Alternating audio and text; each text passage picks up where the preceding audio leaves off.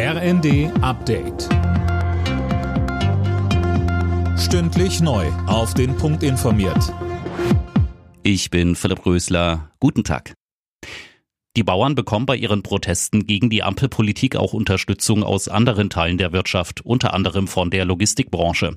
Von Kiel bis München beteiligen sich heute tausende Lkw-Fahrer an den Protesten.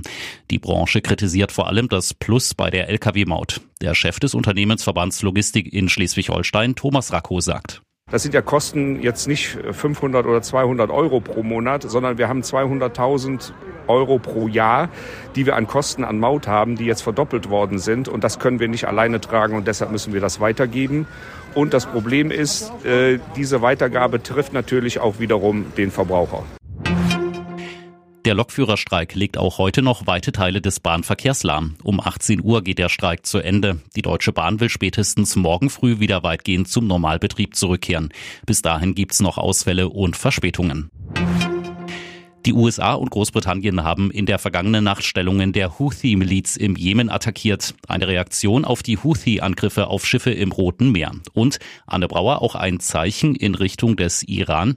Ja, das muss man wohl so werten. Schließlich unterstützt der Iran die Miliz im Jemen. Die Houthi attackieren seit dem Hamas-Terrorangriff auf Israel Handelsschiffe im Roten Meer und sie sehen sich selbst als Teil der gegen Israel gerichteten Achse des Widerstands und stehen damit in einer Reihe mit der Hamas und der Hisbollah im Libanon. Da steckt also Eskalationspotenzial dahinter. Eine Reihe westlicher Staaten hat sich übrigens hinter die USA und Großbritannien gestellt, zum Beispiel auch Deutschland.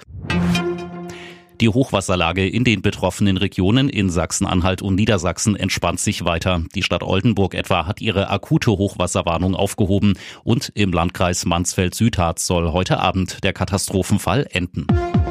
Alle Nachrichten auf rnd.de